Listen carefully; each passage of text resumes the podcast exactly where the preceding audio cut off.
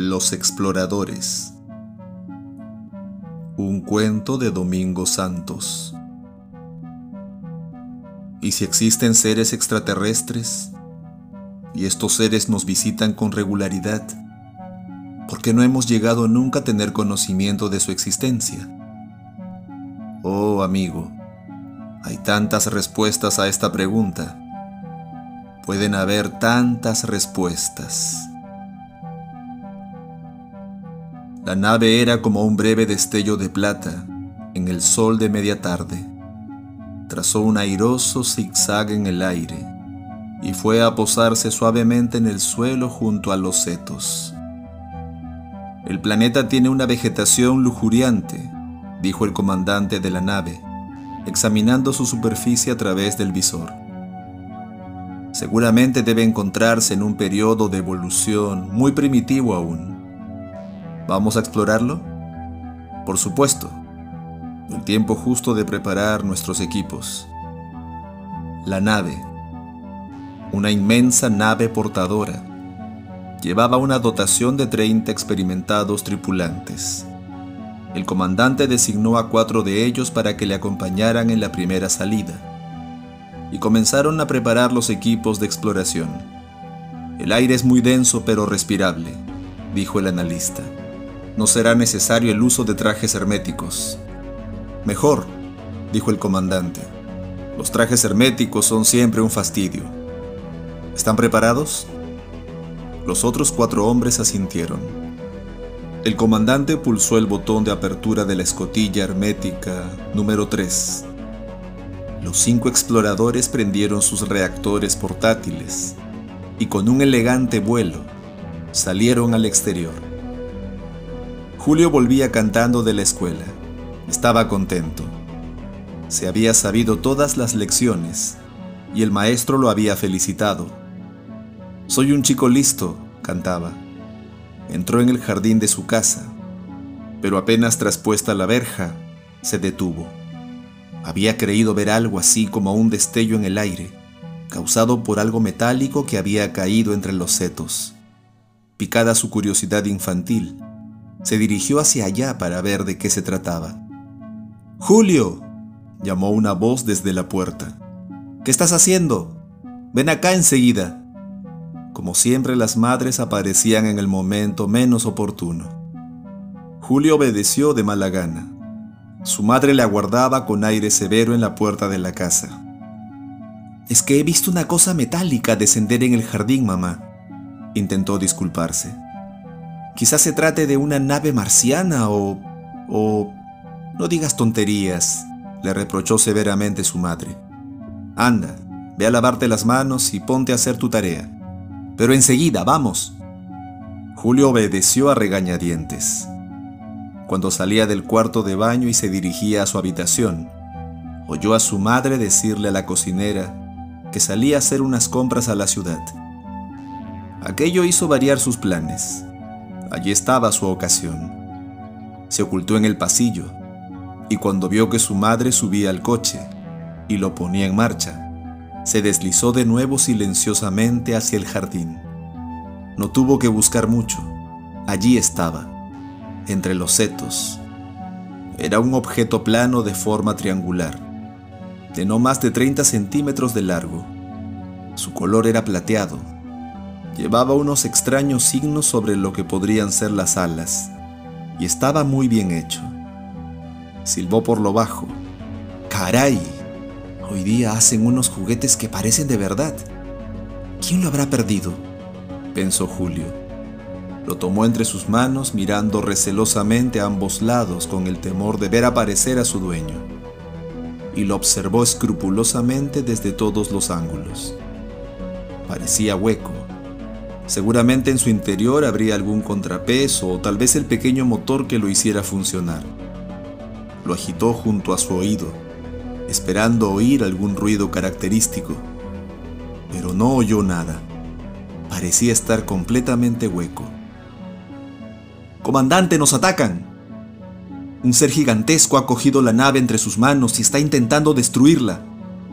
El caos se había apoderado del interior de la nave portadora Los hombres que no pudieron sujetarse a tiempo desde un primer momento brincaban violentamente de un lado para otro, rebotando contra las paredes. Los instrumentos se soltaban de sus sujeciones, produciendo un caos más terrible. El operador, con una amplia brecha en la cabeza, intentaba por todos los medios comunicarse con los exploradores que habían salido de la nave mientras se agarraba desesperadamente para no sufrir las consecuencias del terrible vaivén. El comandante oyó la llamada de auxilio y él y sus compañeros acudieron volando a toda la potencia de sus reactores hacia el lugar donde habían dejado la nave. Así pudieron ver al gigantesco ser que la había aprisionado entre sus manos y la agitaba frenéticamente junto a su enorme cabeza. ¡Pronto! gritó el comandante. Debemos exterminarlo antes de que llegue a destruir la nave. Se lanzaron en picada y todos al unísono dispararon contra él sus potentes armas cuando estuvieron lo suficientemente cerca. Julio sintió de pronto varios pinchazos en el cuerpo. Se revolvió buscando a sus agresores. A su alrededor, zumbando frenéticamente, habían varios bichos pequeños. Sin soltar el juguete que había encontrado, los alejó haciendo varios aspavientos. Demonio con los mosquitos. Pero los bichos siguieron revoloteando junto a él, y sintió de nuevo el escosor de varios pinchazos más. Aquello le irritó. En el colegio había ganado justa fama como cazador de moscas al vuelo. Esperó un momento, y cuando uno de los bichos estuvo a tiro, movió velozmente su mano y lo atrapó. Lo tuvo un momento dentro de su puño sintiendo cómo se debatía furiosamente. Y luego, con ese deleite que solo pueden sentir los niños, lo estrujó y lo tiró al suelo, donde para rematar su tarea lo pisoteó. Así aprenderán esos condenados. Los otros bichos debieron comprender que se jugaban la vida molestándolo, porque se retiraron prudentemente. Satisfecho, Julio se dirigió hacia la cama sin abandonar en ningún momento su estupendo trofeo. Al pasar por el comedor se tropezó con la cocinera. Su primer intento fue esconder su hallazgo, pero no fue lo suficientemente rápido. Ella le preguntó qué era lo que llevaba. Nada, dijo, creyendo ya inútil intentar esconder la nave. Una nave del espacio. Me la he encontrado en el jardín. Es estupenda, ¿sabes? Jesús, exclamó la cocinera santiguándose al ver la nave que Julio le mostraba. Si parece de verdad y todo. Lo que no inventarán hoy día para meter ideas raras en el cerebro de los niños. Julio no hizo caso de aquella poco delicada observación. Siempre había considerado a la cocinera como una mujer de ideas retrógradas. Entró corriendo en su sala de juegos y depositó su tesoro sobre la mesa se sentía orgulloso, lo que se iba a divertir con él.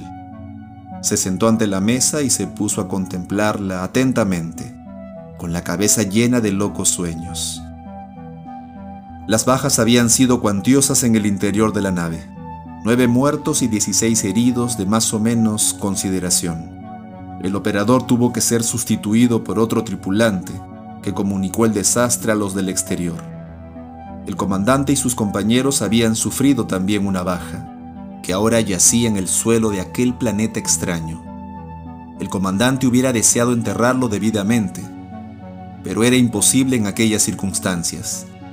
Era preciso rescatar lo antes posible la nave y sus tripulantes, si querían poder irse del planeta alguna vez. El enorme ser se había metido en lo que parecía un inmenso edificio. Allí lo deberían buscar. Ingresaron en el interior de la casa e intentaron orientarse. El ser gigantesco había ido hacia la izquierda. Seguramente debía estar en aquel lugar desde el que emanaba una fuente de luz.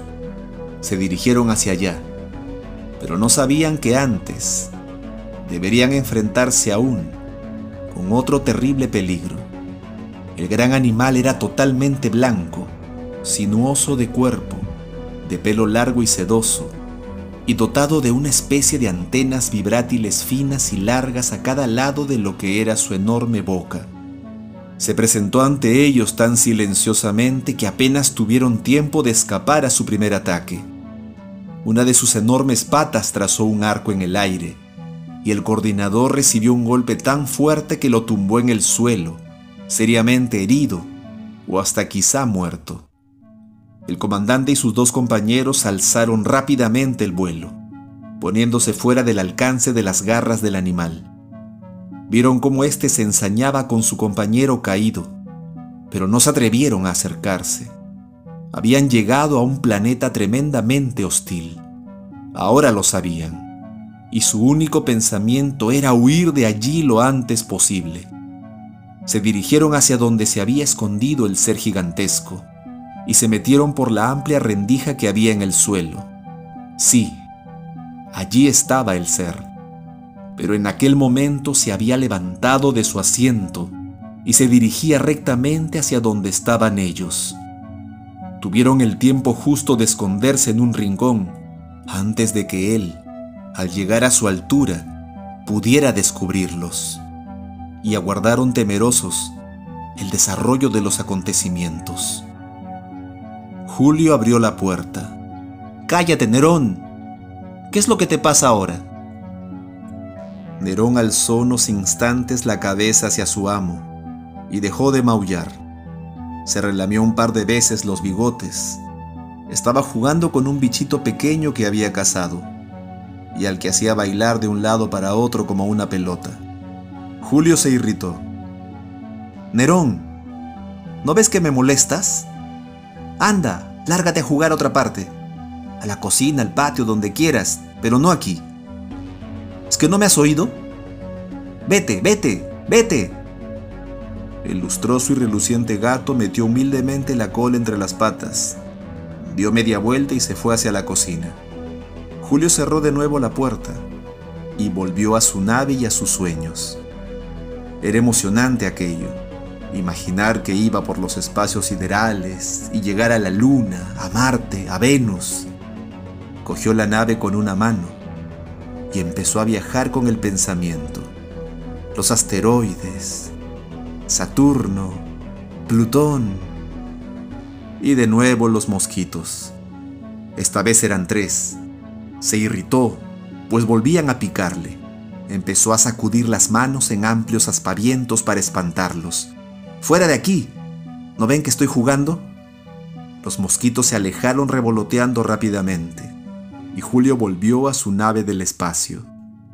De repente había creído ver a través de las pequeñas lucernas laterales que algo se movía dentro de ella. Se acercó a la mesa y la examinó bajo la luz. Bah, tonterías. Pero era interesante ver cómo estaba construida. Sacó una lupa de un cajón de la mesa y empezó a examinarla por todos lados con atención. Dios bendito, estaba fantásticamente bien construida ni que fuera una nave de verdad. Posados en el alféizar de la ventana, ante el fracaso de su segundo ataque, el comandante de la nave y sus dos compañeros tenían una reunión. La última noticia de la nave les había consternado. Las averías sufridas en el grupo propulsor eran tan grandes que era imposible repararlas allí, con los elementos de que disponían. Ello significaba que estaban condenados a permanecer prisioneros en aquel planeta hasta que alguna nave de rescate viniera a ayudarlos, si es que venía alguna vez. Y aquel ser gigantesco seguía siendo de las suyas. No debemos precipitarnos, dijo uno de los exploradores. Es probable que se trate de un ser inteligente, pero que no comprenda que se trata de una nave real y esté actuando inconscientemente. Tal vez si pudiéramos comunicarnos de alguna forma con él y llegar a un mutuo entendimiento, pudiéramos solucionarlo todo. El comandante admitió que era una idea acertada. Naturalmente decidió, si alguien debía arriesgarse en aquella prueba, era él mismo. El gigantesco ser estaba ahora sentado junto a su mesa y examinaba la nave. Aquella podía ser la mejor oportunidad de comunicarse con él. Esperen aquí, dijo a sus compañeros y si me sucediera algo, recuerden que su misión principal es salvar la nave, cueste lo que cueste. ¿Entendido? Los dos asintieron. El comandante remontó el vuelo y fue a situarse frente al gran ser, reprimiendo el instintivo terror que le producía la visión de aquel enorme cuerpo. Se posó sobre la mesa ante él, levantó la cabeza y le habló. Su primer gesto fue de huida, cuando vio que el ser gigantesco levantaba una mano para aplastarlo. Pero esta acción no llegó a consumarse. El enorme rostro deforme del gigante se acercó a él, como examinándole curiosamente, y el comandante pensó por unos momentos que había conseguido su propósito. El primer gesto de Julio fue aplastar al bicho que se había posado tan inopinadamente sobre la mesa pero se contuvo antes de terminar su movimiento. Se dio cuenta de pronto de que aquello no parecía exactamente un bicho vulgar, sino que era algo mucho más interesante. Acercó su rostro a él para distinguir que pese a su tamaño, el pequeñísimo ser tenía un cuerpo de forma parecida a la humana, con dos piernas, dos brazos y una cabeza semejante a la suya aunque su configuración no fuera exactamente igual. Se sintió emocionado por aquel descubrimiento, cogió la lupa con que había examinado la nave y la usó ahora para examinar más de cerca al pequeño animal. Era interesantísimo. Parecía además como si estuviera emitiendo algún sonido articulado, pero este sonido era tan débil que no llegaba a sus oídos. De todos modos, se dijo, no importaba. Si conseguía retenerlo sería la envidia de todos sus compañeros de clase. Nadie más podría enorgullecerse de tener una mascota como aquella. A un lado, sobre la mesa, tenía una cajita transparente donde guardaba algunos de sus tesoros más preciados. Los tiró con desprecio. ¿Qué más tesoro que el extraño insecto que había sobre la mesa? Cogió la caja y en un brusco ademán antes de que el insecto pudiera huir, la dejó caer encima de él, atrapándolo. El insecto se agitó dentro de la caja, gesticuló, intentó escapar, pero no consiguió nada. Emocionado, Julio se levantó. La cocinera tenía que saber de su extraordinaria captura, aunque fuera una retrógrada en aquellas cuestiones. Tenía que saberlo. Salió precipitadamente de la habitación cerrando con fuerza la puerta. Los compañeros del comandante acudieron a salvarle, pero la caja era demasiado pesada para poder levantarla ellos dos solos, ni siquiera con la ayuda de los reactores. No debemos perder tiempo, les dijo el comandante por radio desde su encierro. La nave está inutilizada para volar, pero debemos ponernos a salvo al menos nosotros mismos, antes de que sea demasiado tarde. ¿Cuántos supervivientes hay en el aparato? La respuesta fue desoladora. Ocho. Aunque dos de ellos estaban imposibilitados de moverse a causa de sus heridas. Bien, dijo el comandante. De todos modos debía intentarse. Ordenó que tomaran de la nave las armas más potentes que encontraran y que abandonaran el aparato. Su plan era este. Atacar conjuntamente todos los hombres al ser gigantesco, buscando sus partes más débiles los ojos, la boca, los oídos, hasta destruirlos si era posible. Luego se dedicarían con atención a la nave, pero de momento era preciso librarse antes de aquel peligro. Los seis supervivientes de la nave que estaban en condiciones de luchar salieron al exterior, y entre ellos y los otros dos expedicionarios lograron levantar un poco la caja para que el comandante pudiera salir reptando de su encierro. Una vez ésta en libertad, trazaron su plan de ataque y se prepararon. La puerta se abrió de nuevo, pero esta vez fueron dos los seres que aparecieron, el que ya conocían y otro mucho más voluminoso aún que el anterior. Aquello sorprendió a los nuevos hombres y les atemorizó también, pero no les quedaba otra solución. Debían jugarse el todo por el todo si querían sobrevivir. Adelante, ordenó el comandante, y los nueve al unísono se lanzaron contra los dos gigantescos seres. Aquí está, dijo Julio con orgullo, y se detuvo en seco al ver que la caja estaba vacía. Recórcholis, exclamó. ha escapado. La cocinera había adoptado un gesto severo. Julio, exclamó, tu madre me dice siempre que tienes demasiada imaginación. ¿No crees que ya has hecho demasiadas tonterías hoy? Pero si te juro que estaba aquí, te juro.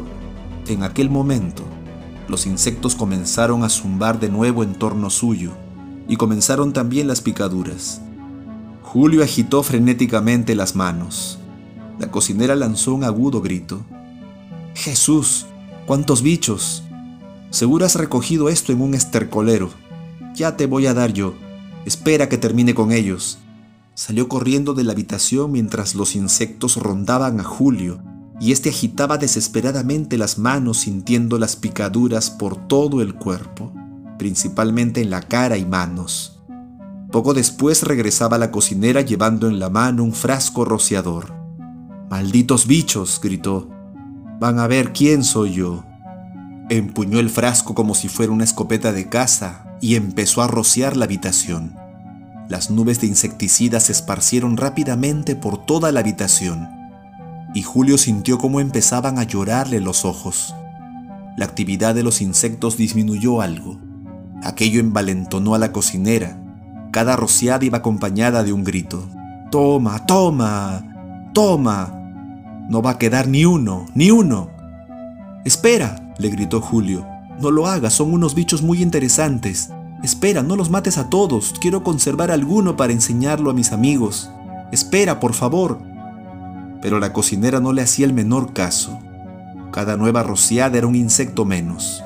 Los perseguía por toda la habitación y les disparaba nubes de insecticida como si los estuviera cazando uno a uno. Al final, solo quedó uno revoloteando desesperadamente. La mujer corría tras él siguiendo sus evoluciones. Julio gritaba, No lo mates, no, por favor, pero todo era inútil. Una nueva rociada de insecticida salió del frasco. El insecto frenó su vuelo y luego cayó. La batalla había terminado. Cuando las emanaciones tóxicas de la fabulosa arma de aquellos seres gigantescos empezaron a causar bajas entre sus hombres, el comandante comprendió que todo estaba perdido. Si hubieran tenido la nave aún en disposición de volar, hubieran podido usar sus potentes cañones de combate, pero sin ella nada podían hacer. Impotente vio cómo sus hombres iban cayendo uno a uno y comprendió que no le quedaba más solución que intentar huir, huir de allí como fuera y hacer lo posible por sobrevivir en aquel mundo hostil y terrible. Intentó dirigirse hacia la puerta, pero el ser gigantesco lo perseguía con su arma y una espesa nube tóxica lo envolvió antes de que consiguiera su propósito. Una bocanada ardiente atravesó sus pulmones. Quiso reaccionar. Debía seguir huyendo, pero era ya demasiado tarde. Su vuelo se hizo incontrolado. Se ahogaba. No podía respirar. Vio que el suelo se acercaba hacia él a gran velocidad. Caía. El choque le rompió ambas piernas pero apenas sintió el dolor. Comprendía que todo había terminado ya.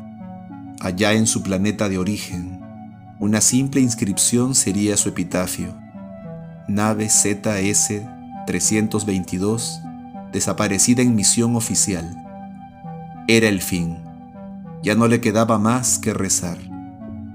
Un pie gigantesco se abatió brutalmente sobre él, terminando con su terrible agonía. Gracias, murmuró. Gracias. Cuando el último insecto quedó exterminado, la cocinera abrió todas las ventanas para que se ventilara bien la habitación y se encaró luego con Julio. Su rostro era severo.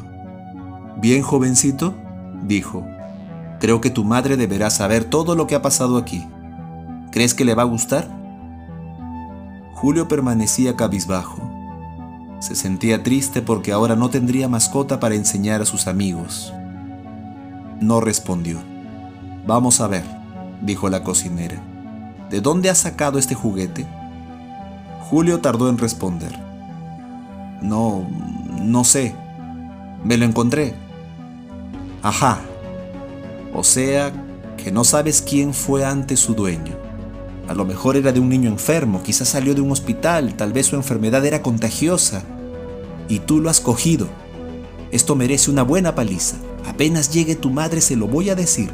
Ya lo creo que se lo voy a decir. Julio seguía cabizbajo. No, por favor, no, suplicó. No se lo digas a mi madre, te prometo que no lo haré más. La cocinera se ablandó un poco al ver que su autoridad era tenida en cuenta. Su rostro se dulcificó. Está bien, dijo, después de hacerse rogar un poco. No se lo diré, pero has de prometerme que no lo harás más. Y ahora, entrégame ese juguete. Julio protestó un poco. No quería entregar la nave. Era lo único que le quedaba. Pero la cocinera era inflexible. Al final, ante la alternativa, tuvo que rendirse. Y ahora, jovencito, dijo la cocinera, te voy a hacer una advertencia. Que no vuelva a pasar otra vez nada como esto. ¿Has entendido? Si vuelve a ocurrir, no vacilaré en decírselo inmediatamente a tu madre. Y ya sabes lo que pasará. ¿Entendido? Julio asintió con la cabeza, sintiendo que en su pecho se acrecentaba el odio que siempre había tenido hacia la gruesa mujer. La cocinera, en cambio, orgullosa del deber cumplido, salía de la habitación con la nave en la mano como un trofeo. De repente, en mitad del pasillo, se le ocurrió que quizá la cena se estaría quemando. Echó a correr desesperadamente hacia la cocina. Dios mío, pensó. Más tarde, en su reino particular de la cocina, se dedicó a examinar la nave confiscada. Los juguetes que hacen hoy día, pensó. Con ellos no conseguían más que desarrollar malsanamente la imaginación de los niños, haciéndoles creer en cosas fantásticas y perturbando la paz de sus espíritus. Deberían prohibirlos, sentenció. Sí, prohibirlos todos. Se dirigió hacia el cubo de la basura, consciente de cuál era su deber. Pero antes de echar la nave en él, por precaución, la aplastó, la martilleó, la rompió, la desmenuzó hasta dejarla prácticamente irreconocible. Así, se dijo, ningún otro niño la cogería y podría jugar con ella, porque quién sabe de dónde habría venido.